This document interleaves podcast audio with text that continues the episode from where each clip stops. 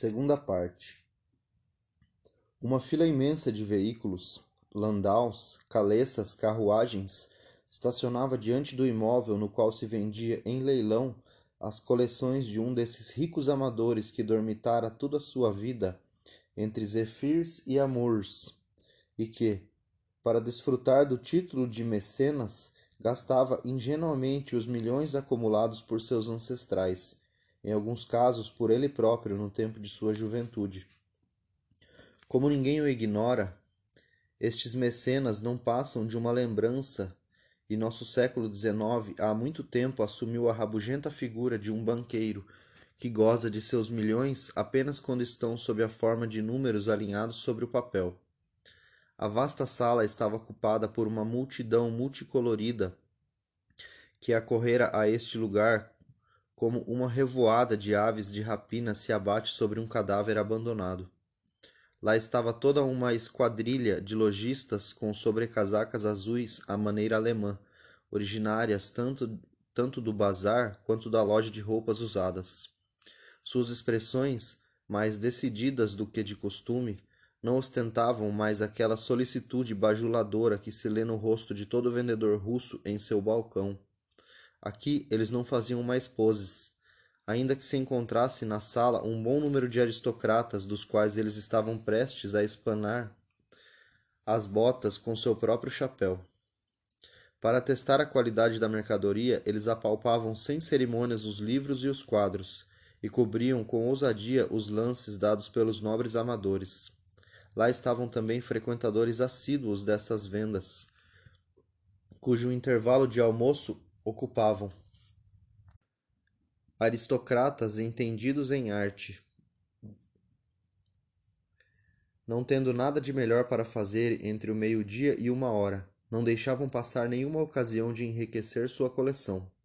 Lá estavam, enfim, estes personagens desinteressados, cujos bolsos estão num estado tão lastimável quanto suas vestes, e que assistem todos os dias às vendas com o único fim de ver o rumo que as coisas tomam, saber quem fará com que os lances subam e quem finalmente os arrematará. Um bom número de quadros estava em meio à bagunça.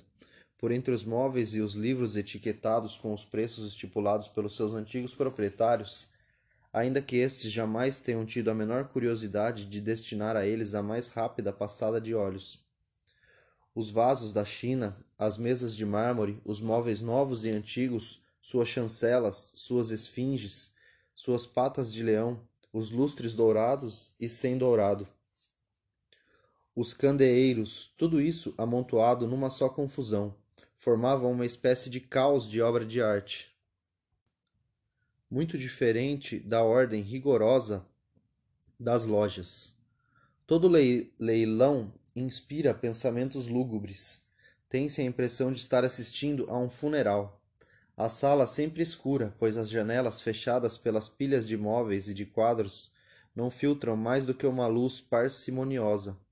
As feições taciturnas, a voz sinistra do leiroeiro conduzindo, com o auxílio de marteladas, o serviço fúnebre das artes desafortunadas. Tão estranhamente reunidas neste local. Tudo reforça a impressão lúgubre. A venda atingia seu auge, uma multidão de gente de bom tom acotovelava-se, agitando-se febrilmente. Um rublo, um rublo, um rublo. Gritava-se de todos os lados, e este grito unânime impedia o comissário de repetir o lance, que já atingia o quádruplo do preço pedido. Estes indivíduos estavam disputando um retrato, e tal obra era realmente do tipo que despertava a atenção de dos menos avisados, dos entendidos em arte. Ainda que muitas vezes restaurada, ela revelava de chofre um talento de primeira ordem. Representava um asiático vestido com um amplo cafetã. O que mais chocava neste rosto de tez bronzeada, com uma expressão enigmática, era a surpreendente vivacidade de seus olhos. Quanto mais eram observados, mais eles mergulhavam no fundo de nosso ser.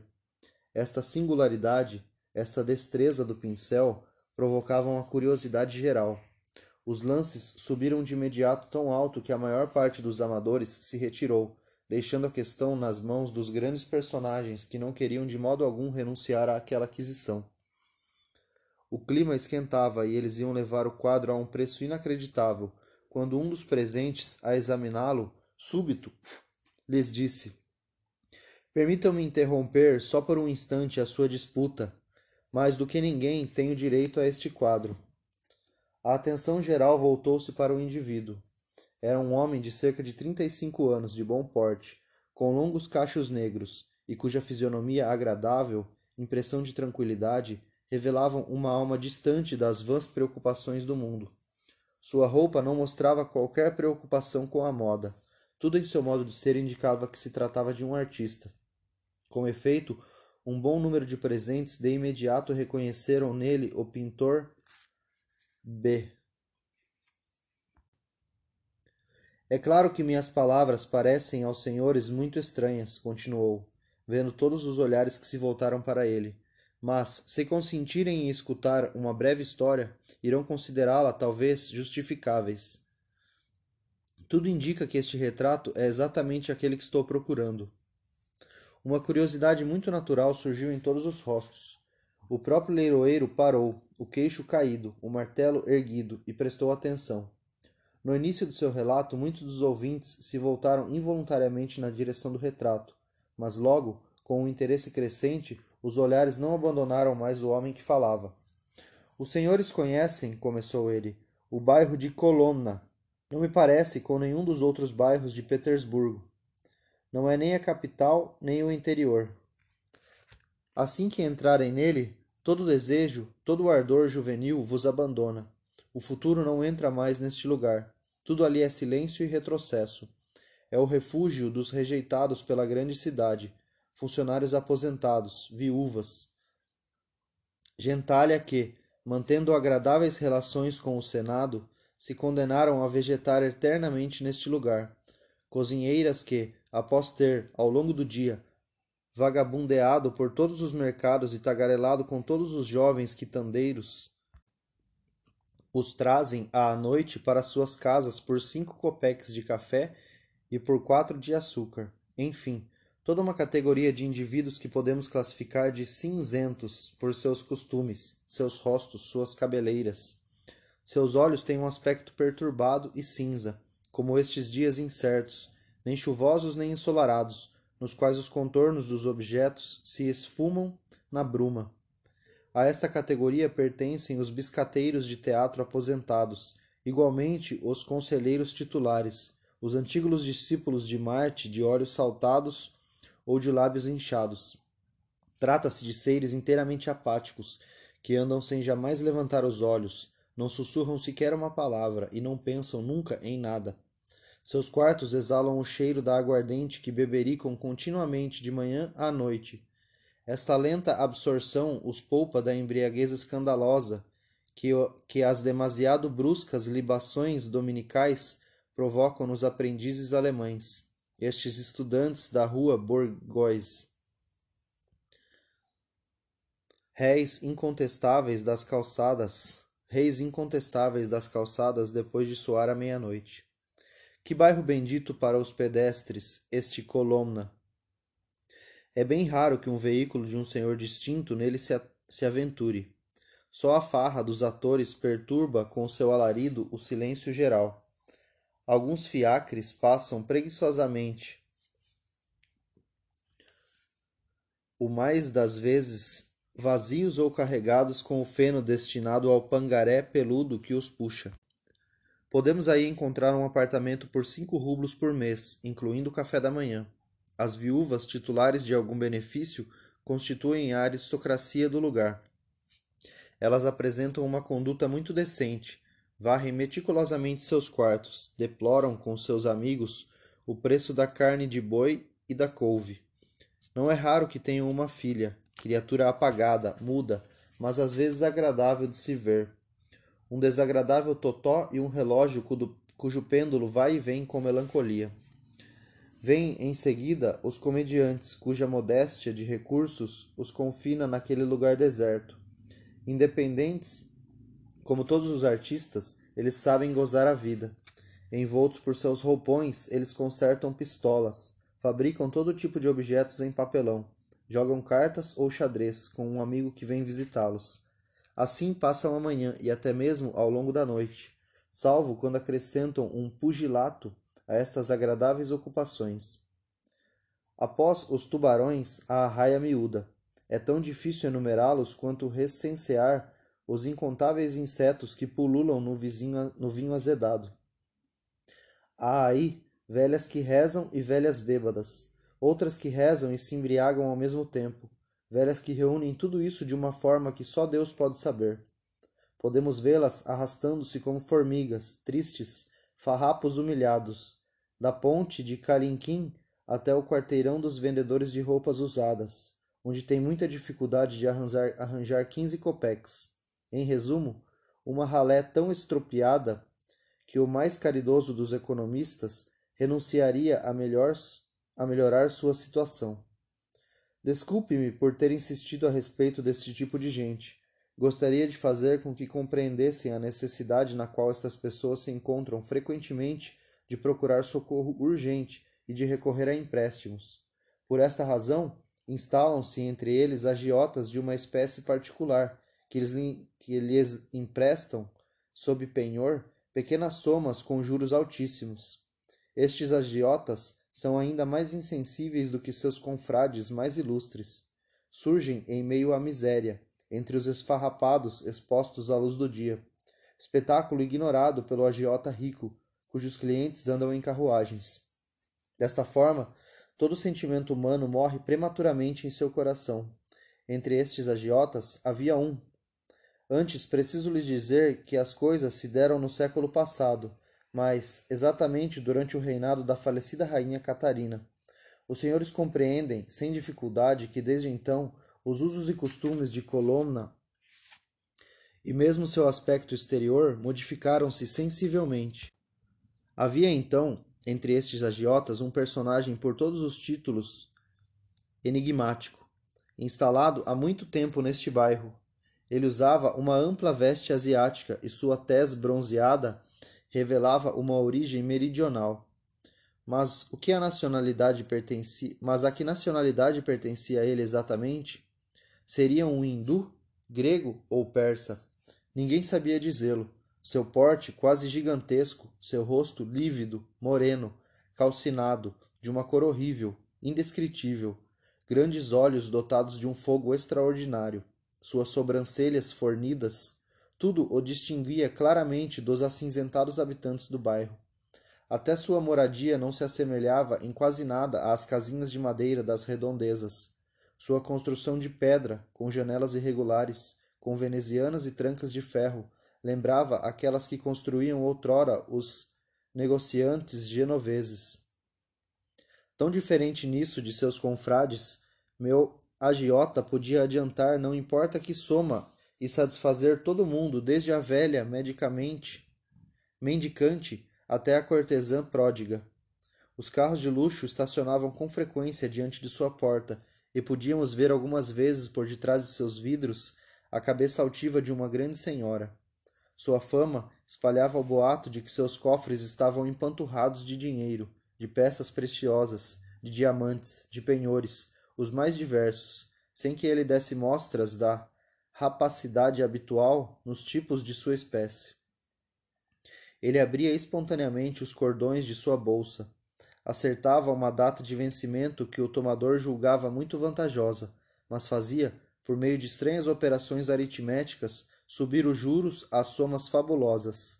Ao menos é isso que dizia o rumor público. Entretanto, traço ainda mais surpreendente e que não deixava de confundir muita gente, um destino fatal esperava aqueles que haviam recorrido aos seus bons ofícios. Todos terminavam tragicamente suas vidas. Seriam disparates supersticiosos ou boatos espalhados de propósito? Jamais se soube com certeza, mas certos fatos, ocorridos com frequência aos olhos de todos, não deixavam mais nenhuma dúvida. Entre a aristocracia da época, um jovem de uma grande família atraía as atenções de todos Apesar de sua pouca idade, ele distinguiu um serviço no Estado. Se mostrou um ardente zelador da verdade e da bondade. Se empolgava com todas as obras de arte e do espírito, prometia tornar-se um verdadeiro mecenas. A própria imperatriz o distinguiu, confiando-lhe um posto importante, de acordo com suas aspirações, o que lhe permitia tornar-se muito útil à ciência e ao bem em geral. O jovem senhor rodeou-se de artistas, de poetas, de sábios. Ele empolgava-se ao entusiasmar todo mundo. Empreendeu a edição, às suas custas, de numerosas obras, fez muitas encomendas. Criou toda espécie de prêmios, sua generosidade comprometeu sua fortuna, mas, em seu nobre ardor, não quis abandonar sua obra. Procurou recursos em toda parte e terminou por se dirigir ao famoso agiota. Mal este lhe entregou uma soma considerável, nosso homem se metamorfoseou por completo e se tornou de imediato um perseguidor de talentos nascentes. Começou a desmascarar os defeitos de cada obra, a interpretar de modo falso a menor frase. E como, por infelicidade, a Revolução Francesa estourou durante o decurso destes fatos, isso serviu a ele como pretexto a todas as vilanias. Via tendências e alusões subversivas por toda parte. Tornou-se desconfiado, a ponto de suspeitar de si mesmo, de dar fé aos mais odiosos dedos duros, de fazer inumeráveis vítimas. A novidade de uma tal conduta deveria necessariamente chegar aos degraus do, do trono. Nossa magnânima imperatriz ficou tomada de horror, cedendo a esta nobreza que ornamenta tão bem as cabeças coroadas, ela disse algumas palavras, cujo sentido profundo imprimiu-se em muitos corações, ainda que elas não se não nos apresentem com toda a sua precisão. Não se nos apresentem com toda a sua precisão. Não é, ela observou, sob os regimes monárquicos que se veem controlar os generosos elãs da alma, nem desprezar as obras do espírito, da poesia, da arte. Bem ao contrário, só os monarcas se fizerem se fizeram os protetores delas. Os Shakespeare, os Molière desabrocharam graças a seu apoio benevolente enquanto que Dante não pôde encontrar em sua pátria republicana um canto no qual repousar sua cabeça. Os verdadeiros gênios se produzem nos momentos onde os soberanos e os estados se encontram em todo o seu esplendor, e não quando da abominação das lutas intestinas ou do terror republicano, que até o presente não deram ao mundo nenhum gênio. É preciso recompensar os verdadeiros poetas, pois, longe de fomentar a agitação ou a revolta, fazem reinar nas almas uma paz soberana. Os sábios, os escritores, os artistas são as pérolas e os diamantes da coroa imperial. O reinado de todo grande monarca delas se adorna e delas retira um brilho ainda mais fulgurante. Enquanto pronunciava essas palavras, a imperatriz resplandecia, ao que parece, com uma beleza divina. Os mais velhos não conseguiam evocar esta lembrança sem derramar lágrimas. Cada um deles havia assumido o caso com paixão. Seja dito em favor, em nosso favor, que todo russo se coloca espontaneamente do lado do mais fraco. O senhor que havia traído a confiança depositada nele foi punido de modo exemplar e destituído de seu cargo. O desprezo absoluto que ele pôde ler nos olhos de seus compatriotas lhe pareceu uma punição ainda mais terrível. Não é possível expressar os sofrimentos desta alma vaidosa. O orgulho, a ambição frustrada, as esperanças partidas, tudo se somava para atormentá-lo e sua vida terminou em assustadores acessos de loucura furiosa. Um segundo fato, de notoriedade não menos geral, veio a reforçar o sinistro rumor. Entre as numerosas beldades das quais então se orgulhava, com todo o direito nossa capital, havia uma diante da qual todas as outras se desvaneciam. Prodígio muito raro, a beleza do norte nela se unia admiravelmente à beleza do sul.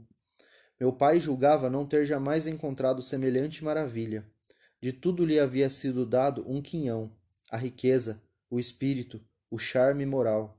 Entre a multidão de seus admiradores se incluía com especial destaque o príncipe R. O mais nobre, o mais belo, o mais cavalheiresco dos jovens, o tipo acabado do herói de romance, um verdadeiro grande som, sob todos os aspectos. Loucamente apaixonado, o príncipe R se sabia correspondido, mas os parentes da jovem julgavam um partido insuficiente. Julgavam-no. Os domínios hereditários do príncipe haviam há um bom tempo deixado de lhe pertencer, e sua família era mal vista na corte. Ninguém ignorava o estado calamitoso de seus negócios. Súbito, após uma curta ausência motivada pelo desejo de restabelecer sua fortuna, o príncipe rodeou-se de luxo, de um fausto extraordinário. Bailes, festas magníficas tornaram-no conhecido nas rodas. O pai da jovem tornou-se favorável ao noivado, e logo as núpcias foram celebradas com grande alarido. Donde provinha este brusco reencontro com a fortuna? Não sabia, mas era voz corrente que o noivo havia realizado um pacto com o misterioso agiota e obtido dele um empréstimo. Este casamento ocupou a cidade toda. Os noivos foram objeto de uma inveja geral. Todo mundo conhecia a constância de seu amor, os obstáculos que se haviam atravessado em seu caminho, seus méritos recíprocos. As mulheres apaixonadas imaginavam por antecipação as delícias paradisíacas das quais iriam usufruir os jovens recém-casados. Mas tudo se passou de outra forma. Em poucos meses, o marido tornou-se irreconhecível. O ciúme, a intolerância, os caprichos infindáveis torturavam seu caráter até então excelente. Tornou-se um tirano, o carrasco de sua mulher, coisa que jamais se esperaria dele. Lançou mão de procedimentos os mais desumanos e menos as, e mesmo às vias de fato. Ao fim de um ano, ninguém podia reconhecer a mulher que outrora brilhava com uma luminosidade tão viva e arrastava atrás dela um cortejo de adoradores submissos. Não demorou e, incapaz de suportar por mais tempo seu amargo destino, ela pela primeira vez falou em divórcio. O marido de imediato foi tomado de fúria e se precipitou com uma faca na mão no apartamento da infeliz. Se não tivesse sido contido, certamente a degolaria. Então, louco de raiva, ele virou a arma contra si próprio e acabou com sua vida em meio a terríveis sofrimentos. Além destes dois casos, dos quais toda a sociedade havia sido testemunha, contava-se uma série de outros, acontecidos nas classes inferiores, e quase todos mais ou menos trágicos. Aqui, um bom homem, muito compenetrado até então, havia se entregado subitamente à embriaguez. Ali, um empregado de uma loja começou a roubar de seu patrão. Após ter, por diversos anos, se conduzido pelo mundo de um modo muito honesto, um colcheiro de fraque havia matado seu cliente por uma ninharia. Fatos semelhantes, mais ou menos amplificados ao passar de boca em boca, evidentemente semeavam o terror entre os tranquilos habitantes de Colomna. Acreditar a acreditar-se no rumor público, o sinistro agiota devia estar possuído pelo demônio. Ele impunha a seus clientes condições que faziam qualquer um ficar com os cabelos arrepiados, mas os infelizes não ousavam revelá-las a ninguém. O dinheiro que emprestava tinha um poder incendiário, inflamava-se espontaneamente, carregado de símbolos cabalísticos. Em resumo, os boatos mais absurdos corriam a respeito do personagem. E, coisa digna de nota, toda a população de Colomna Todo este universo de pobres velhas, de pequenos funcionários, de artistas modestos, toda esta raia miúda que fiz desfilar rapidamente diante de seus olhos, preferia suportar o maior dos sofrimentos do que recorrer ao terrível agiota. Sabia-se, mesmo de anciãos mortos de fome, que prefeririam que preferiram abandonar-se à morte do que arriscar a danação. Qualquer um que o reconhecesse na rua sentia um pavor involuntário. O transeunte afastava-se prudentemente para, ser, para em seguida seguir com o olhar aquela forma gigantesca que desaparecia ao longe. Seu aspecto extravagante bastaria para que cada um lhe atribuísse uma existência sobrenatural.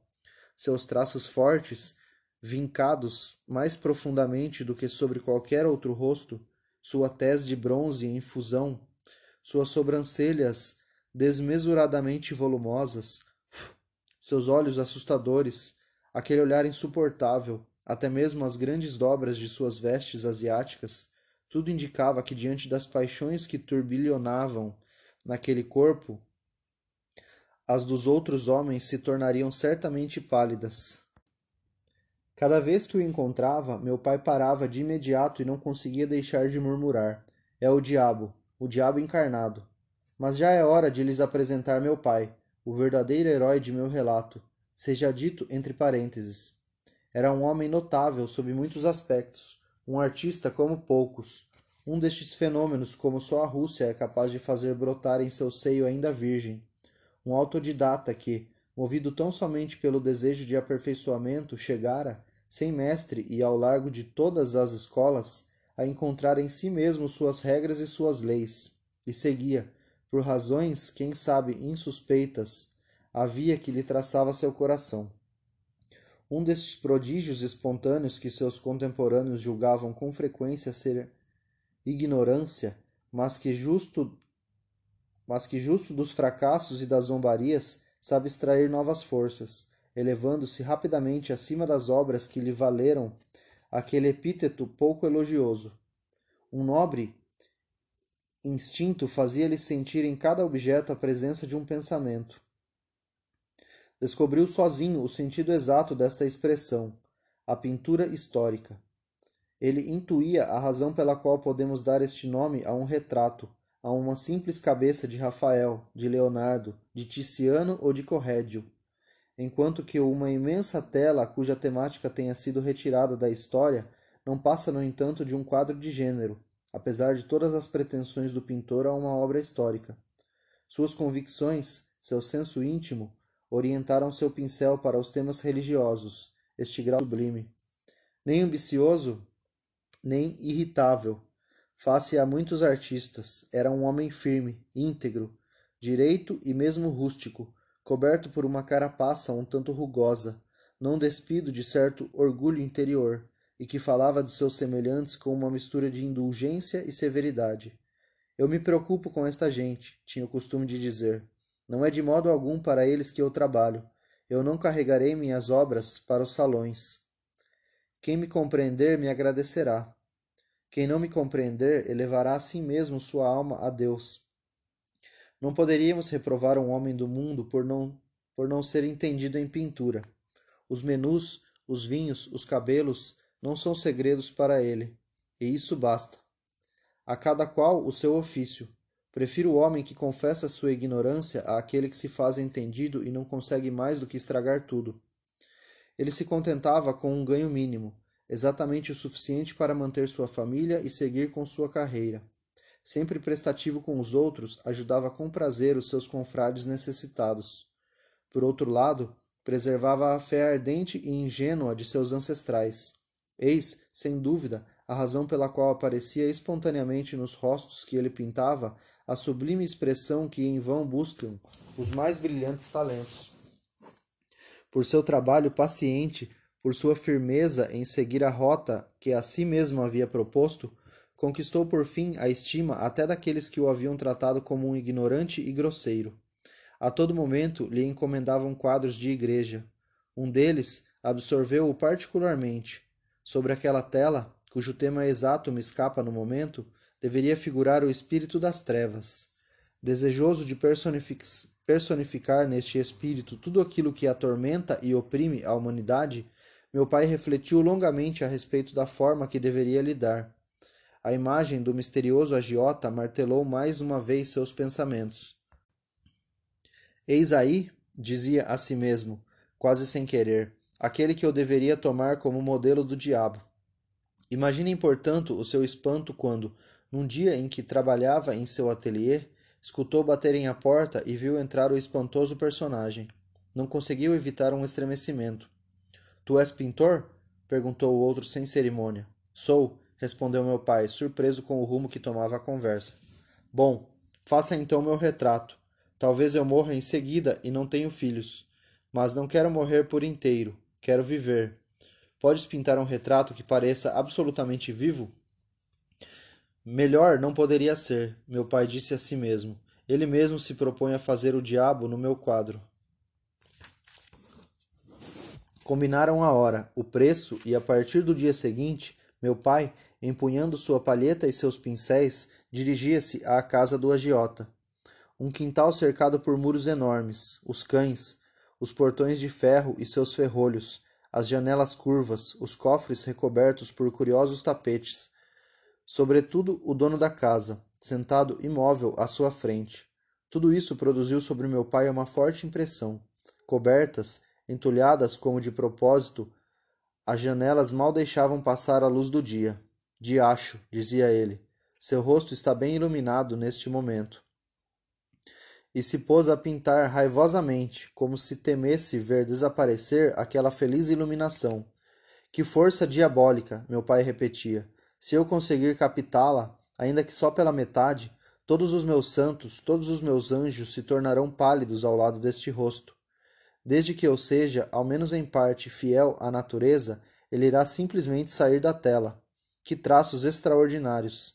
Trabalhava com tanto ardor que, cer que certos destes traços já se reproduziam sobre a tela. Mas, à medida que os captava, um mal-estar indefinível tomava conta do seu coração. Apesar disso, impôs a si mesmo a tarefa de copiar escrupulosamente até mesmo as expressões quase imperceptíveis ocupou-se antes de mais nada de concluir os olhos. Querer traduzir o fogo, o brilho que os animava, parecia uma pretensão louca. Decidiu, no entanto, perseguir as nuances, as mais fugitivas. Mal começou, porém, a penetrar seu segredo, e uma angústia inominável o forçou a largar o pincel. Em vão, tentou retomá-lo por diversas vezes. Aqueles olhos mergulhavam em sua alma e nela produziam um grande tumulto. Viu-se obrigado a abandonar a empreitada. No dia seguinte, no próximo, a atroz sensação se fez ainda mais contundente. Finalmente, meu pai, aterrorizado, largou o pincel e declarou claramente que parava por ali. Teria sido preciso ver como, frente a essas palavras, se transformou o terrível agiota. Ele atirou-se aos pés de meu pai e suplicou que terminasse seu retrato. Seu destino, sua existência dependiam disso. O pintor já havia captado seus traços, e os reproduzisse exatamente, sua vida estaria, por interferência de uma força sobrenatural, fixada para sempre sobre a tela. Graças a isso, ele não morreria por inteiro. Ele que desejava, custasse o que custasse, permanecer neste mundo. Este espantoso discurso aterrorizou meu pai. Abandonando seus pincéis e sua palheta, precipitou-se como um louco para fora da sala, e por todo o dia, por toda a noite, a inquietante aventura obcecou seu espírito. No dia seguinte, pela manhã, uma mulher, o único ser que o agiota tinha a seus serviços, lhe trouxe o retrato. Seu patrão, declarou ela, recusava-o e não pagaria nem mais um vintém. Na noite desse mesmo dia, meu pai soube que seu cliente estava morto e que estava sendo feito, estavam sendo feitos preparativos para enterrá-lo segundo os ritos de sua religião. Meu pai procurou em vão o sentido deste bizarro acontecimento. Entretanto, uma grande alteração produziu-se em seu caráter, uma grande confusão, cujas causas ele não conseguia definir transformavam todo o seu ser e a seguir ele fez uma coisa que ninguém poderia esperar de sua parte. Há algum tempo, a atenção de um pequeno grupo de peritos voltara-se para as obras de um de seus alunos, do qual meu pai havia desde o primeiro dia percebido o talento e a quem ele prezava acima dos demais. Súbito, a inveja insinuou-se em seu coração. Os elogios que eram dirigidos a este jovem lhe tornaram insuportáveis. E quando soube que haviam encomendado a seu aluno um quadro destinado a uma rica igreja recentemente edificada, seu despeito superou todos os limites. Não, dizia ele, não deixarei triunfar este fedelho. Ah, ah, já pensas em atirar os velhos para o lado. Vais com muita sede ao pote, meu rapaz. Graças a Deus eu não sou ainda um inútil, e veremos quem nos terá que baixar o pavilhão ao outro. Quem de nós terá que baixar o pavilhão ao outro? E este homem correto, este coração puro, este inimigo de intrigas manobrou tão bem que o quadro foi colocado sob concurso. Então ele se fechou em seu ateliê para ir trabalhar com um ardor selvagem. Parecia querer se colocar por inteiro em sua obra, o que obteve plenamente. Quando os concorrentes expuseram suas telas, estas, diante da sua, pareceram como a noite diante do dia. Ninguém duvidou que ele deveria levar o prêmio, mas súbito um membro do júri, um eclesiástico, se estou bem lembrado, fez uma observação que surpreendeu todo mundo. Este quadro, disse ele, mostra com certeza um grande talento, mas os rostos não respiram nenhuma santidade. Ao contrário, há em seus olhos um não sei o que de satânico. Poderíamos dizer que um sentimento vil guiou a mão do pintor. Todos os presentes se voltaram para a tela e a pertinência desta crítica pareceu evidente a cada um deles. Meu pai, que a ajudara por demais ferina, que a julgara por demais ferina, Precipitou-se para verificar se era justa e constatou com estupor que ele havia dado a quase todas as figuras os olhos do agiota. Estes olhos reluziam com um brilho tão rancoroso, tão diabólico, que ele tremeu de horror. Seu quadro foi recusado e ele teve, apesar de seu inexprimível desprezo, de ver o prêmio ser entregue a seu aluno. Não me permito lhes descrever em que estado de furor ele retornou para casa. Só faltou bater em minha mãe. Expulsou todas as crianças, quebrou seus pincéis, seu cavalete, agarrou o retrato do agiota, pediu uma faca que fez arder no fogo, a fim de cortá-lo em pedaços e lançá-lo às chamas. Um de seus confrades e amigos surpreendeu-o nestes lúgubres, lúgubres preparativos.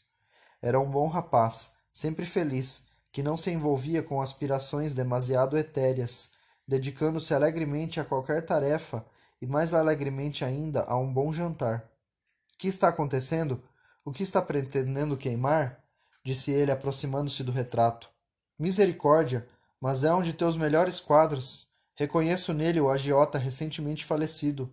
Conseguiste realmente captá-lo como tal, até melhor do que ao vivo, pois, quando vivo, nunca seus olhos olharam deste modo.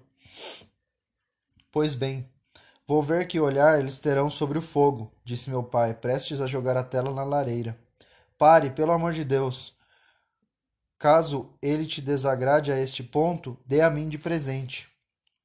Após tanta insistência, meu pai acabou cedendo e se sentiu subitamente calmo quando seu jovial amigo, exultante, levou a tela. A angústia que lhe pesava sobre o peito parecia ter desaparecido com o retrato. Ficou estarrecido com seus sentimentos, com sua inveja, com a mudança manifesta de seu caráter. Quando por fim examinou seu ato, foi tomado por uma profunda aflição. Foi Deus quem me puniu, disse com tristeza. Meu quadro sofreu uma afronta merecida, e eu o concebi com o intuito de humilhar um irmão. A inveja tendo guiado meu pincel, este sentimento infernal acabaria por aparecer necessariamente na tela. Ele saiu à procura de seu antigo aluno, apertou-o fortemente em seus braços. Pediu-lhe perdão. Procurou de todas as formas reparar seu erro. E em seguida retomou tranquilamente o curso de suas ocupações. Entretanto, parecia cada vez mais sonhador, taciturno, rezava mais, julgava as pessoas com menor rigor. A dura carapaça de seu caráter tornava-se mais doce. Um acontecimento imprevisto veio reforçar o estado de espírito. Durante um certo tempo, o sujeito que havia levado o retrato não lhe dera sinal de vida. Meu pai estava prestes a procurá-lo, quando o outro entrou súbito em seus aposentos e disse, após uma breve troca de gentilezas: Então, meu caro, não estavas errado querendo queimar aquele quadro. Com mil diabos, eu não creio em bruxas, mas este quadro me mete medo.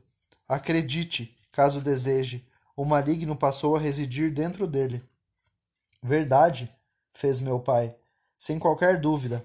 Mal o havia dependurado em meu ateliê, sossobrei na escuridão. Por pouco não estrangulei alguém. Eu, que sempre ignorei o que fosse insônia, não apenas a conheci, mas tive daqueles sonhos. Eram sonhos ou outro tipo de coisa, nem sei dizer.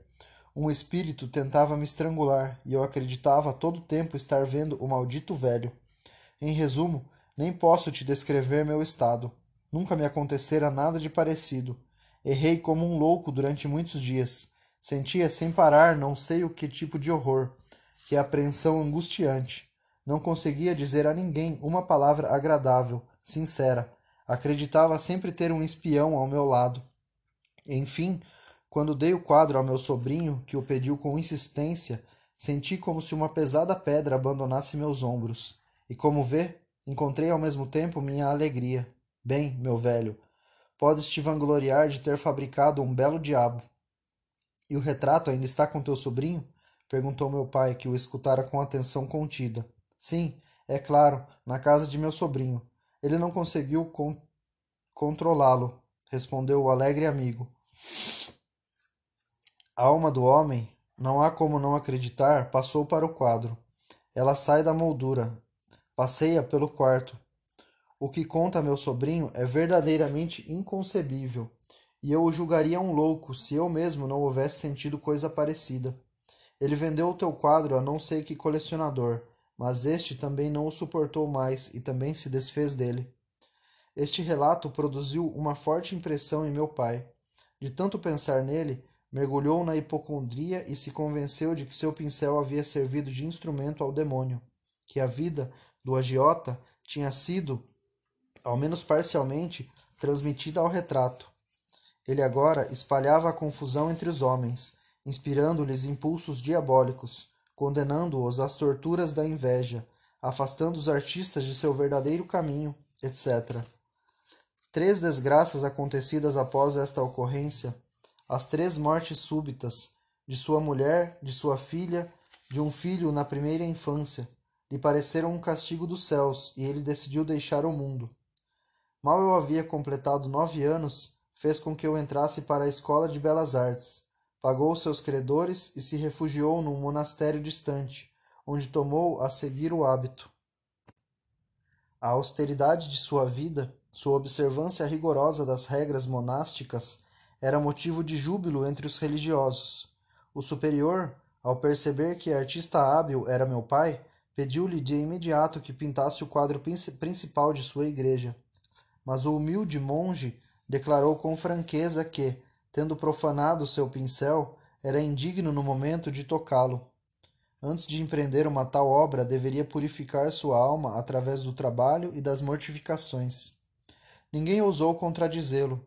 Ainda que ele projetasse aumentar os rigores da regra, ela lhe pareceu demasiado fácil.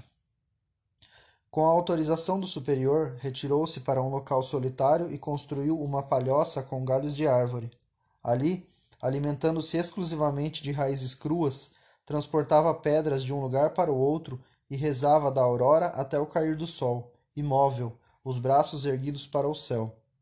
Em resumo, ele procurou as práticas mais duras, austeridades extraordinárias das quais não encontramos exemplos a não ser na vida dos santos. E durante muitos anos mortificou desta forma seu corpo, fortificando-o através da prece. Um dia, por fim, ele retornou ao monastério e disse num tom firme ao superior: Eis que estou pronto. Se apraz a Deus, conduzirei minha obra a um bom termo. Escolheu como tema o nascimento de Nosso Senhor. Fechou-se por longos meses em sua cela, fazendo uso apenas de uma alimentação simples, trabalhando e rezando. Ao final de um ano, o quadro estava terminado. Tratava-se realmente de um milagre do pincel. Ainda que nem os monges nem o superior fossem grandes conhecedores de pintura, a extraordinária santidade dos personagens deixou-os estupefatos. A doçura, a resignação sobrenatural com as quais impregnara o rosto da Santa Virgem, debruçada sobre seu divino Filho, a sublime inteligência que animava os olhos, voltados em direção ao futuro, o Deus menino, o silêncio solene dos reis magnos prostrados embaraçados diante do grande mistério, a santa, a indescritível paz que envolvia todo o quadro, esta serena beleza, esta grande harmonia produziam um efeito mágico. Toda a comunidade caiu de joelhos diante da nova imagem santa, e, tomado pela comoção, o superior exclamou: Não, o homem não pode criar uma tal obra apenas com os recursos da arte humana. Uma força santa guiou teu pincel. O céu abençoou teu esforço. Eu havia precisamente acabado meus estudos. A medalha de ouro obtida na Escola de Belas Artes me abria a agradável perspectiva de uma viagem à Itália, o mais belo sonho para um jovem de vinte anos. Não me restava mais do que despedir-me despedir de meu pai. Não o via há doze anos e confesso que até mesmo a sua imagem se havia apagado de minha memória. Vagamente conhecedor de sua austeridade, eu esperava encontrar nele o rude aspecto de um asceta estranho a tudo no mundo, exceto a sua cela e as suas orações, ressecado e esgotado pelo jejum e as vigílias. Qual não foi minha estupefação quando me vi diante de um velho muito bonito, quase divino. Uma alegria celeste iluminava seu rosto, no qual o esgotamento não havia ainda impresso suas marcas. Sua barba de neve, sua cabeleira rala, quase etérea, com o mesmo tom prateado, se espalhava pitorescamente sobre seus ombros, sobre as dobras de seu hábito negro, e caía até a corda que cingia sua pobre veste monástica. Mas o que maior surpresa me causou foi ouvi-lo pronunciar palavras, emitir juízos sobre a arte que estão para sempre gravados na minha memória, e dos quais eu gostaria que meus confrades tivessem igualmente proveito. Eu te esperava, meu filho, disse-me quando me inclinei para receber sua bênção. Eis que se abre à tua frente a rota onde tua vida vai doravante se engajar. É uma via nobre, dela não te afastes. Tu tens talento. O talento é o dom mais precioso do céu. Não o dilapides. Pesquise, estude tudo que vires, submete tudo a teu pincel. Mas que saibas encontrar o sentido profundo das coisas, buscando penetrar o grande segredo da criação. Feliz o eleito que o possui. Para ele, nada há divulgar na natureza. O artista criador é tão grande nos temas mais ínfimos quanto nos temas mais elevados. O que foi vil não é não o é mais graças a ele, pois sua alma transparece mesmo através de um objeto inferior, o qual, por ter sido purificado ao passar por ele, adquire uma nobre expressão. Se a arte está acima de tudo, é porque o homem encontra nela algo como um tira-gosto do paraíso. A criação predomina mil vezes, mil e uma vezes sobre a destruição. Uma nobre serenidade sobre as vãs agitações do mundo. Tão só pela inocência de sua alma radiante, um anjo domina os orgulhos, as incalculáveis legiões de Satã. Da mesma forma, a obra de arte ultrapassa em muito todas as coisas aqui de baixo. Sacrifique tudo à arte, ame-a apaixonadamente, mas com uma paixão tranquila, leve, livre das concupiscências terrestres.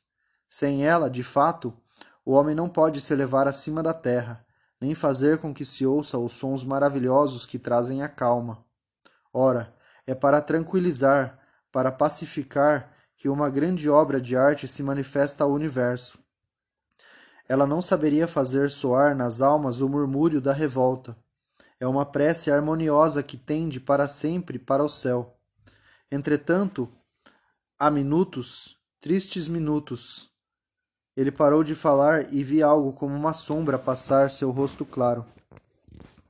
Sim, retomou ele, houve em minha vida um acontecimento, eu me pergunto ainda quem era aquele de quem pintei a imagem.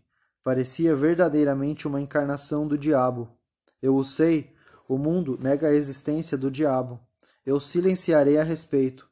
Direi apenas que o pintei com horror, mas pretendi, custasse o que custasse, superar minha repulsa e, sufocando todo sentimento, me manter fiel à natureza. Este retrato não chegou a ser uma obra de arte. Todos que o olhavam sentiam um violento abalo, a revolta rugia neles. Um tal estrago não é, no entanto, efeito da arte, pois a arte respira a paz mesmo na agitação. Disseram-me que o quadro passa de mão em mão, causando em todos os lugares cruéis devastações, abandonando o artista às sombrias fúrias da inveja, do ódio, lhe inspirando a sede cruel de humilhar, de oprimir seu próximo. Digne-se, o mais alto a te preservar destas paixões não são, no entanto, as mais cruéis.